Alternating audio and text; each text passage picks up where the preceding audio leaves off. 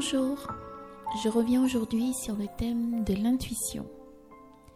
Si j'en crois la définition donnée par Google, l'intuition c'est une forme de connaissance immédiate qui ne recourt pas au raisonnement.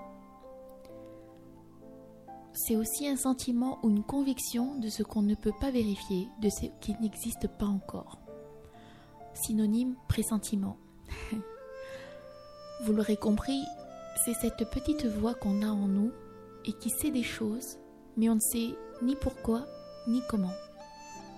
Pour moi, c'est l'expression de notre âme, c'est la manière qu'utilise notre âme pour nous parler.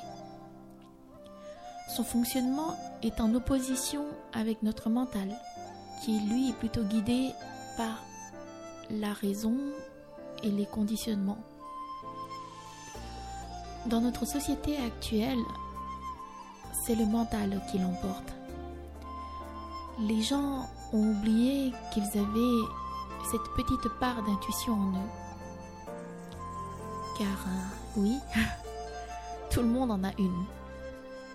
C'est juste que certains l'utilisent plus que d'autres. Pour revenir au sujet, une personne m'a demandé comment se reconnecter à son intuition. D'une certaine manière, comment se reconnecter à son âme. Et malheureusement, je n'ai pas de réponse à donner. En tout cas, je ne me permettrai pas de donner des méthodes. Parce que pour moi, il existe plusieurs méthodes, plusieurs chemins et il appartient à chacun de trouver celui qui lui convient. Pour ceux qui arrivent, la méditation, par exemple, peut être un bon outil, car ça nous demande de nous recentrer, de nous ancrer, de revenir à nous. D'autres vont privilégier une approche plus pragmatique et vont travailler leur confiance en eux. Parce que quand on a confiance en nous, on s'écoute et ainsi de suite. Par contre, s'il y a une chose dont je suis sûre, c'est que pour se reconnecter à son intuition, il faut déjà bien se connaître et être capable de distinguer toutes les voix qui parlent en nous. Pour ma part, j'ai juste besoin de fermer les yeux, de prendre une grande respiration pour revenir à l'intérieur de moi.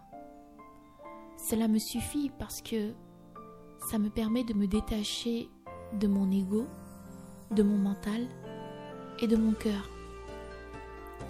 Du coup, j'écoute juste les émotions qui vivent en moi. Et c'est comme ça que je sais. Ça me prend pas plus de 10 à 15 minutes. Je ne peux même pas appeler ça une méditation. C'est juste un temps de recentrage un temps de retour à soi-même. Voilà, ça, ne me prend pas longtemps parce que euh,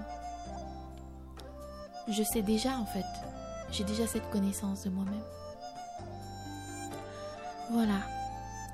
En tout cas, je vous souhaite à tous de trouver votre propre voie et vous souhaite bon courage.